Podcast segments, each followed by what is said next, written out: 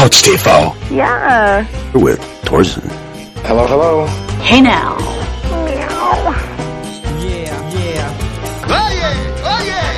Who loves you, baby? Baba Bowie.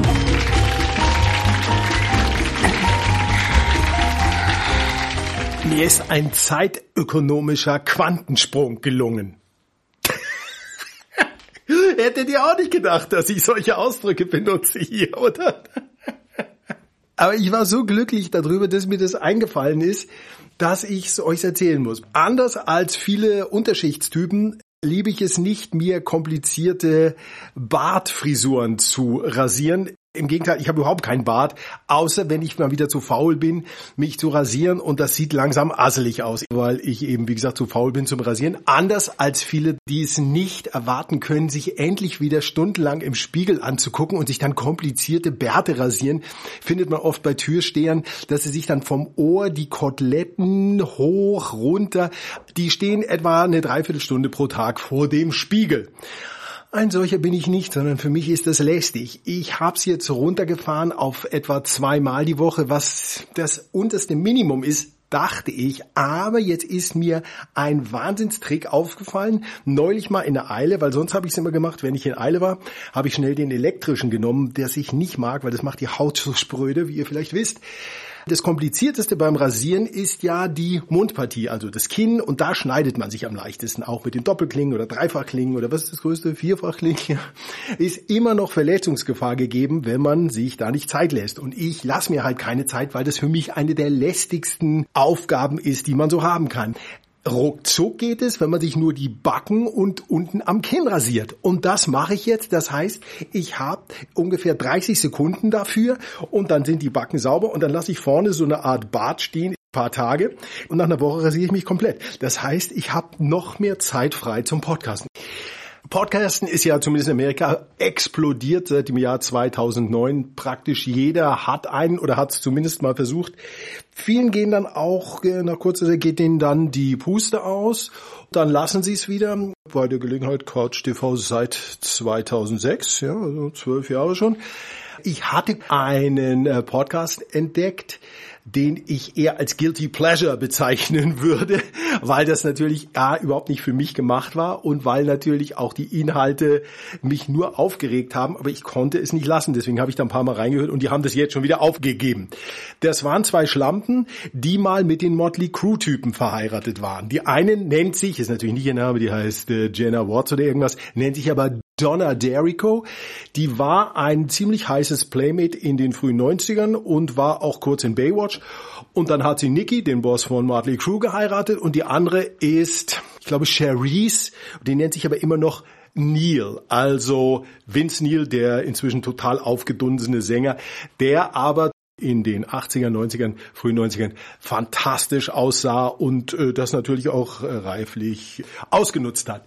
Jetzt haben die beiden um die 50, wenn nicht sogar schon drüber die eine, aber natürlich Hollywood 50, das ist 35 München, absolut gestrafft, gebotoxt, gealles, haben natürlich das Geld von den Boys gerne genommen, aber lassen natürlich kein gutes äh, Haar an denen, weil wer hätte das äh, wissen können? Eine der größten Rockbands Amerikas, dass die Typen, die nie ein Blatt vor den Mund genommen haben und nie gesagt haben, dass sie dufte Typen sind, dass das natürlich äh, Typen sind, die äh, sowohl damals Drogen nicht mehr, aber zumindest mit Frauen da sehr, die waren da sehr zugänglich, ja, und da, da geht es einiges, wer das Buch The Dirt kennt, der kann nachlesen, was alles so gelaufen ist. Ob es jetzt immer alles stimmt. Da glaube ich zum Beispiel nicht, dass Nicky, also der Ex-Mann von Donna Derrico, dass der heroinmäßig so unterwegs war, denn der war ja auch schon mal tot, zweimal sogar schon. Der müsste eigentlich einen Gehirnschaden haben. Der macht eine radische, oder zumindest hat er sie gemacht vor einiger Zeit in Los Angeles. Und der ist zu smart. Der kann doch nicht tot gewesen sein, weil Leute, die wirklich völlig verblödet sind, das sind Typen wie Ozzy, der Typ von den Eagles, hier Joe Walsh. Da gibt's einige, die nur, die völlig verblödet sind, die haben zu viel erwischt. Aber Nicky, das ist ein Intellektueller. Der ist super smart, der ist schlagfertig, der weiß genau, was läuft. Deswegen, da glaube ich es nicht ganz. Jedenfalls haben diese beiden Tussen, Donna und Cherise, also einen Podcast namens Single AF gemacht. Ich habe auch nicht gleich gewusst, Single AF, Das ist wohl, wenn man so auf Dating-Sites unterwegs ist, ist das die Abkürzung für Single Attractive Female, weil die sind natürlich jetzt Single, nachdem sie von den Jungs ein paar Kinder gekriegt haben und natürlich auch ein paar Millionen. Haben sie in diesem Podcast viel über Dating geredet, aber auch über ihre Karrieren, die so gut wie nicht vorhanden sind, denn ihr Existenz wurde gecovert von dem Scheidungsgeld, das sie Nicky und Vince aus dem Kreuz geleiert haben. Teilweise zu Recht, Unterhalt für die Kinder muss gezahlt werden. Ich weiß immer nicht, ob Kinder wirklich Hunderttausende im Monat brauchen. Aber Kinder von Rockstars, die müssen, oder Hollywood-Kinder, die müssen ein anderes Leben führen. Jedenfalls war das extrem lustig, wie sie dann von ihren Dating-Erlebnissen erzählt haben. Also sie sind wohl das, was man MILFs nennt. Die Abkürzung ist seit American Pie bekannt. Die haben die Ansprüche behalten, wie damals, als sie The Bell of the Ball waren, also als sie 20-jährige super heiße Tussen waren, jetzt aber natürlich genau dieselbe Superpower erwarten und dieselbe Begeisterung von Männern, jetzt natürlich eher normale Männer, weil die reichen Superstars die wollen Sie quasi vor 20, wenn nicht gar 30 Jahren. Das heißt, die müssen jetzt mit den sogenannten normalen Typen ausgehen, die man in den diversen Datingbörsen feststellt. Und sie sind natürlich dann immer ganz, ganz kritisch. Also der eine Mann hat so kleine Hände, der andere hat kein Auto, der dritte ist nicht reich genug, der vierte hat einen Roommate, also der wohnt doch nicht mal alleine. Und das ist natürlich nicht gut genug für sie. Und ich fand das halt großartig, wie anspruchsvoll diese alten Schlampen noch sind, obwohl sie sich das ja nun wirklich überhaupt nicht mehr leisten können. Und natürlich auch, die eine haben eine Handvoll Kinder geworben, die eine hat mindestens zwei. Und bei der anderen weiß ich es, glaube ich, nur zwei, glaube ich, also Minimum zwei Kinder jede da muss man nicht mehr so auf die Kacke hauen. Aber tun die natürlich. Jetzt ist es schon wieder abgesägt, weil ihnen ist entweder das Pulver ausgegangen oder die äh, Leute haben nicht so positiv darauf reagiert wie ich.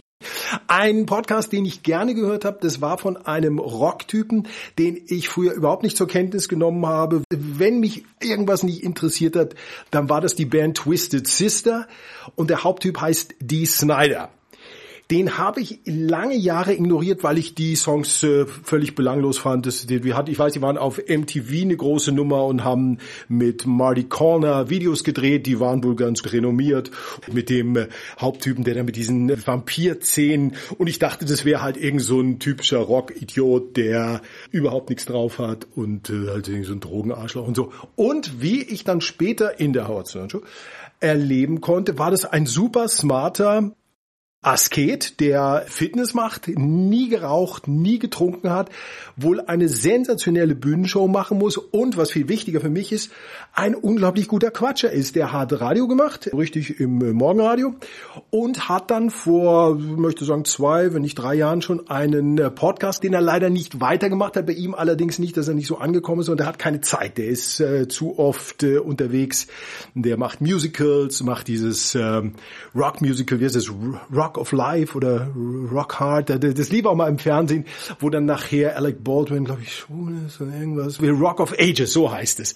Das macht er am äh, Broadway, wohl Abwechslung mit dem Typen von ähm, hier Sebastian Bach von ehemals äh, Skid Row, auch eine Band, die mit Geld nicht wieder zusammenzubringen ist. Seltsam eigentlich, ne? weil die hatten zwei Hits.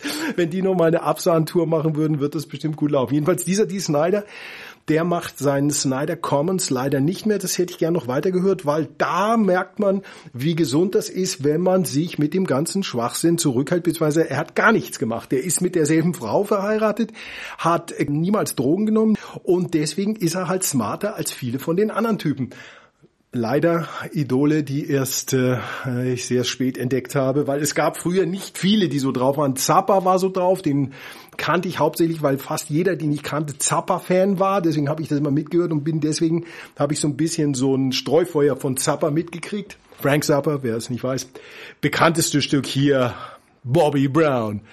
We gotta come out with some new shit, man. Hey there, people, I'm Bobby Brown. Stück, das nur in Deutschland im Radio läuft, in Amerika nicht, weil Golden Shower wird in Amerika nicht gerne im Radio gehört. Hier weiß keiner, was das ist, oder inzwischen wissen sie es doch, weil es ja das Internet gibt. Dann gab's, wen gab's noch? Ted Nugent. Ja, und damit war das für mich dann auch schon erledigt. Und ich glaube, der Einzige, der kein Drogensüchtiger war, den ich gut fand, das war Otto, der Komiker Otto, der jetzt, der macht ja immer noch dasselbe, was er früher gemacht hat. Gell? Also, dann gesagt, ich meine, es gab halt früher nichts, deswegen fand ich den lustig. Ich kann das heute nicht mehr sehen, das Rumgekasper. Aber äh, nichts gegen ihn. Äh, ich war froh, als ich ihn mal vor 20 Jahren getroffen habe. auch in der Situation, die ich ihm versprochen habe, nicht weiter zu erzählen. Medientypen hau ich ja oft in die Pfanne. Aber es ist etwas gelungen, was man als außergewöhnlich bezeichnen kann.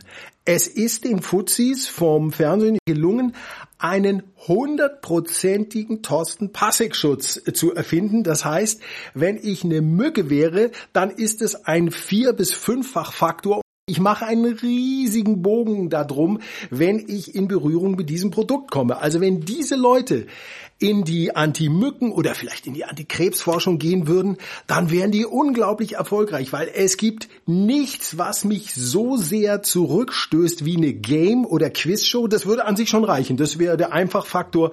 Ich habe nie, seit ich im Studium habe ich meine Abschlussarbeit über die Samstagabend-Spielshow aus der Sicht der Kommunikatoren geschrieben. Die müsste es normalerweise in der Universität geben, aber weil sie so gut ist, hat die jemand geklaut.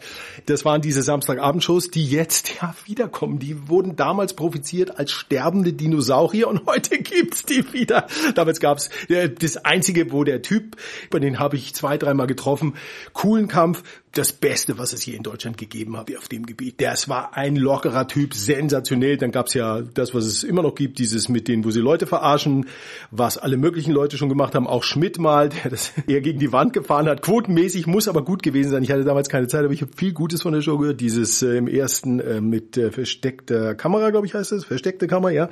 Dann gab's damals ja noch Wetten, das. Und damals gab's noch hier vier gegen Willi, die Hamster-Show mit Mike Krüger. Auch ein netter Kerl hat mir damals für die Arbeit ein Interview gegeben, was nicht alle gemacht haben. Gottschalk hat's nicht gemacht zum Beispiel. Und da sind wir auch schon beim Thema.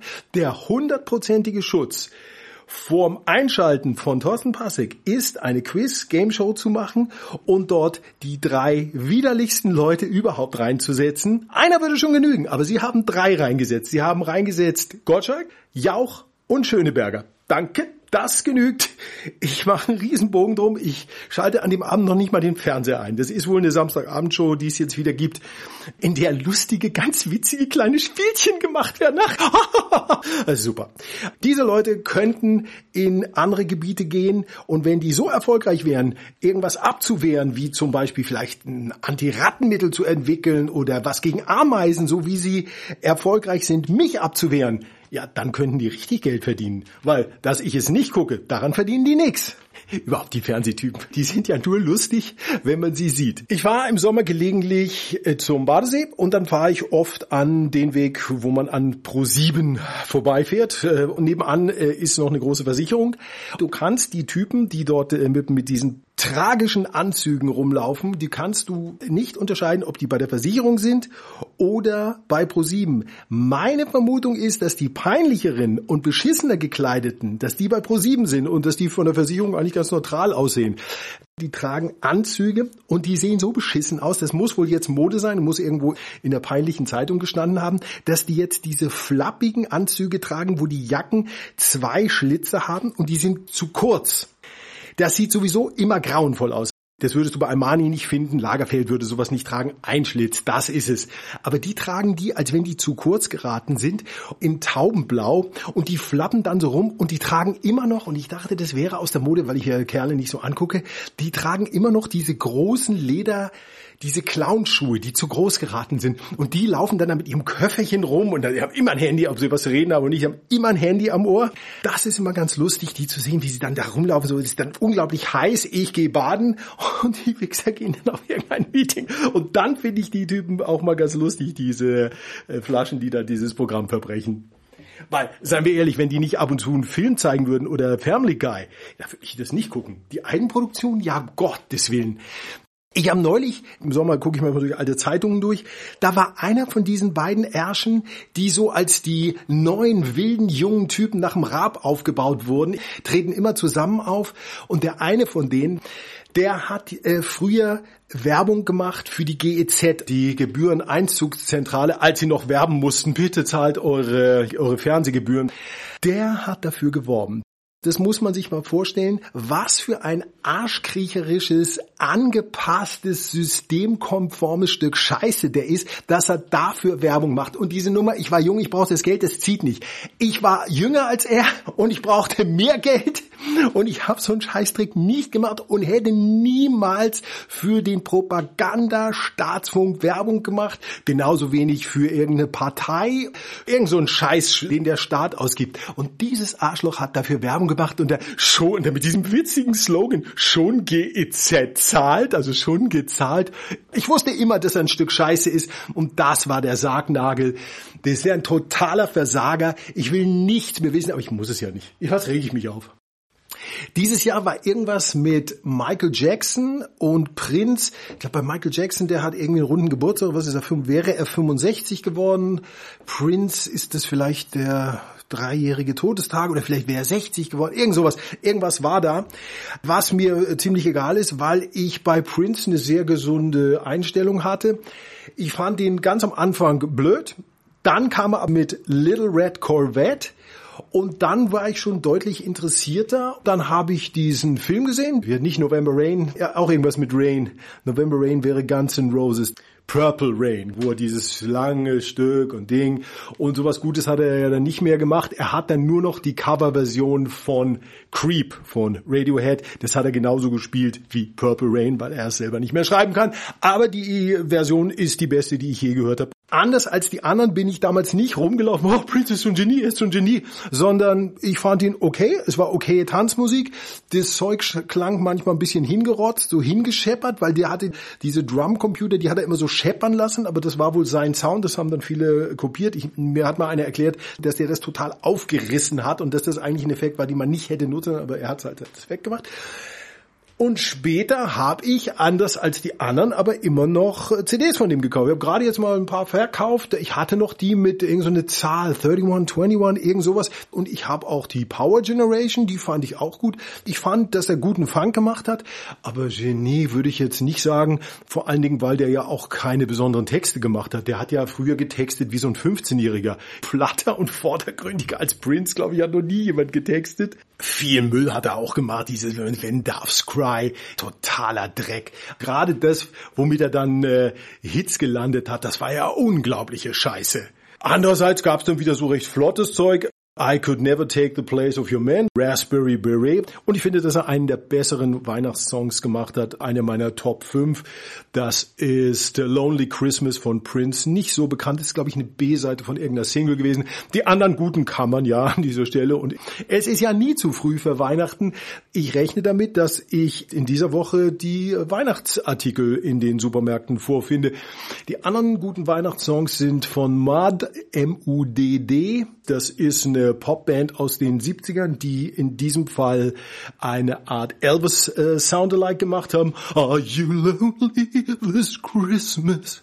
It will be lonely this Christmas without you to hold me. So geht die Line. Das ist gut. Dann natürlich äh, hier Mr. Brown.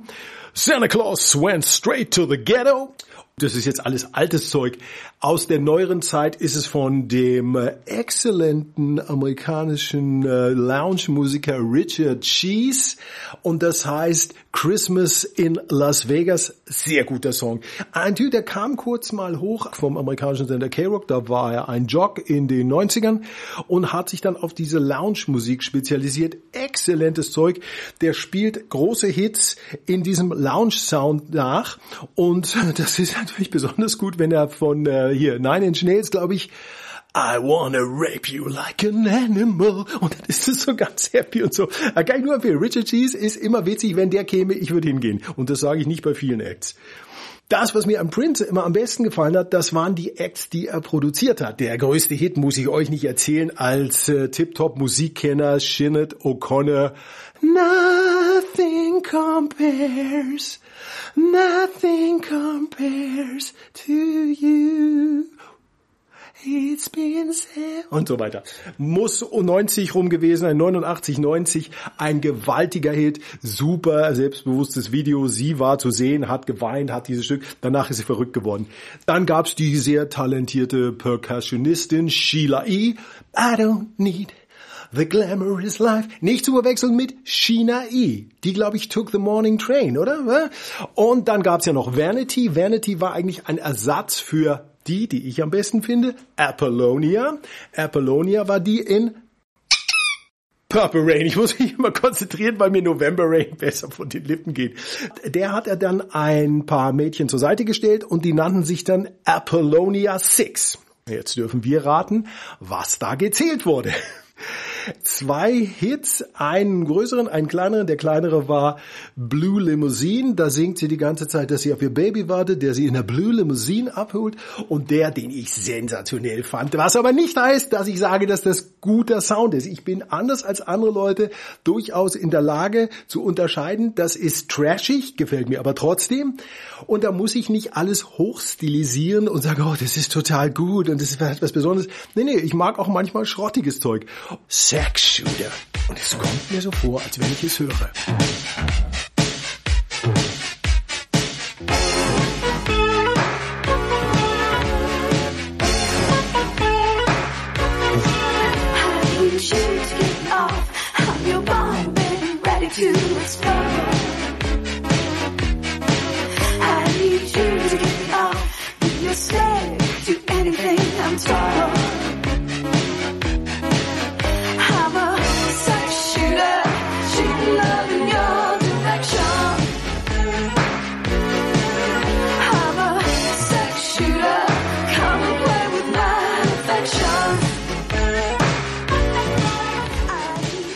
Wenn man dieses Geschepper damals, als das noch in den Läden lief, als das anfing, da war eure Oma nicht zu halten, da musste ich auf die Tanzfläche. Ja, Mensch, Sexshooter.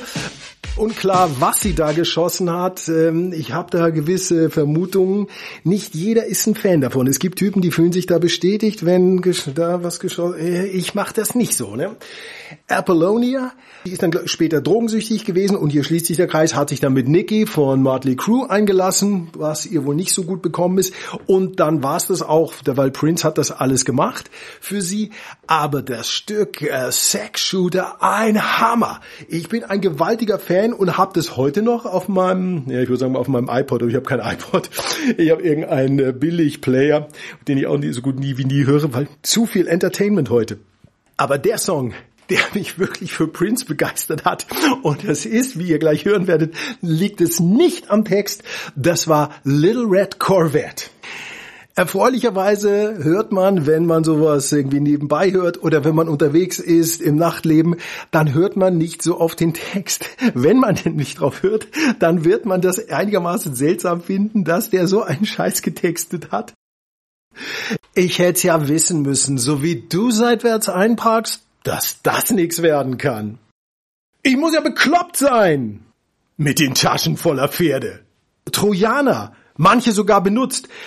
Trojaner, das ist äh, natürlich die amerikanische Präservativmarke Trojans, das ist die bekannteste. Die ist gemeint, also offensichtlich lagen da benutzte Pariser rum bei der Schlampe. Die hat also war offensichtlich eine Nutte, die eine rote Corvette fährt. Er ist mitgetrabbelt und sie war offensichtlich ein rechtes Schwein, das sie dir hat rumliegen lassen. Naja. Ich hätte besser die Augen schließen sollen, als du mich dahin fuhrst, wo du deine Pferde loslässt. Mir wurde ganz übel, als ich die Bilder von all den Jockeys sah, die schon vor mir da waren. Ob du's nun glaubst oder nicht, ich hatte Zweifel, dass ich genug Klasse für die ganze Sache hatte. Aber es war Samstagnacht und ich schätze, damit geht das wohl in Ordnung. Und du so, hast du auch genug Benzin? Oh ja. Und dann kommen wir zum Hookie-Teil. Rutsch rüber, Baby, her mit den Schlüsseln. Werd mal versuchen, deine kleine rote Liebesmaschine zu zähmen. Kleine rote Corvette. Baby, du bist viel zu schnell. Kleine rote Corvette. Baby, du musst dich bremsen. Sonst fährst du gegen den Baum. Du brauchst Liebe, die von Dauer ist. Stöhn, stöhn. Little Red Corvette. Großmeister Prince. I guess I should know by the way you popped your car sideways that I wouldn't last. It's the other kind of person that believes in making out once, love them and leave them fast. I guess I must be dumb. She had a pocket full of horses, Trojan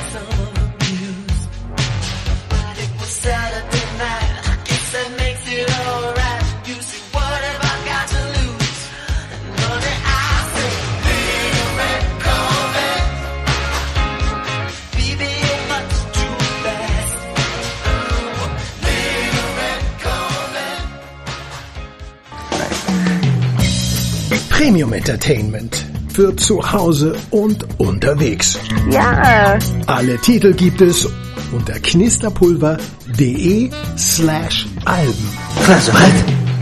Knisterpulver.de Rubrik Alben. Hey now.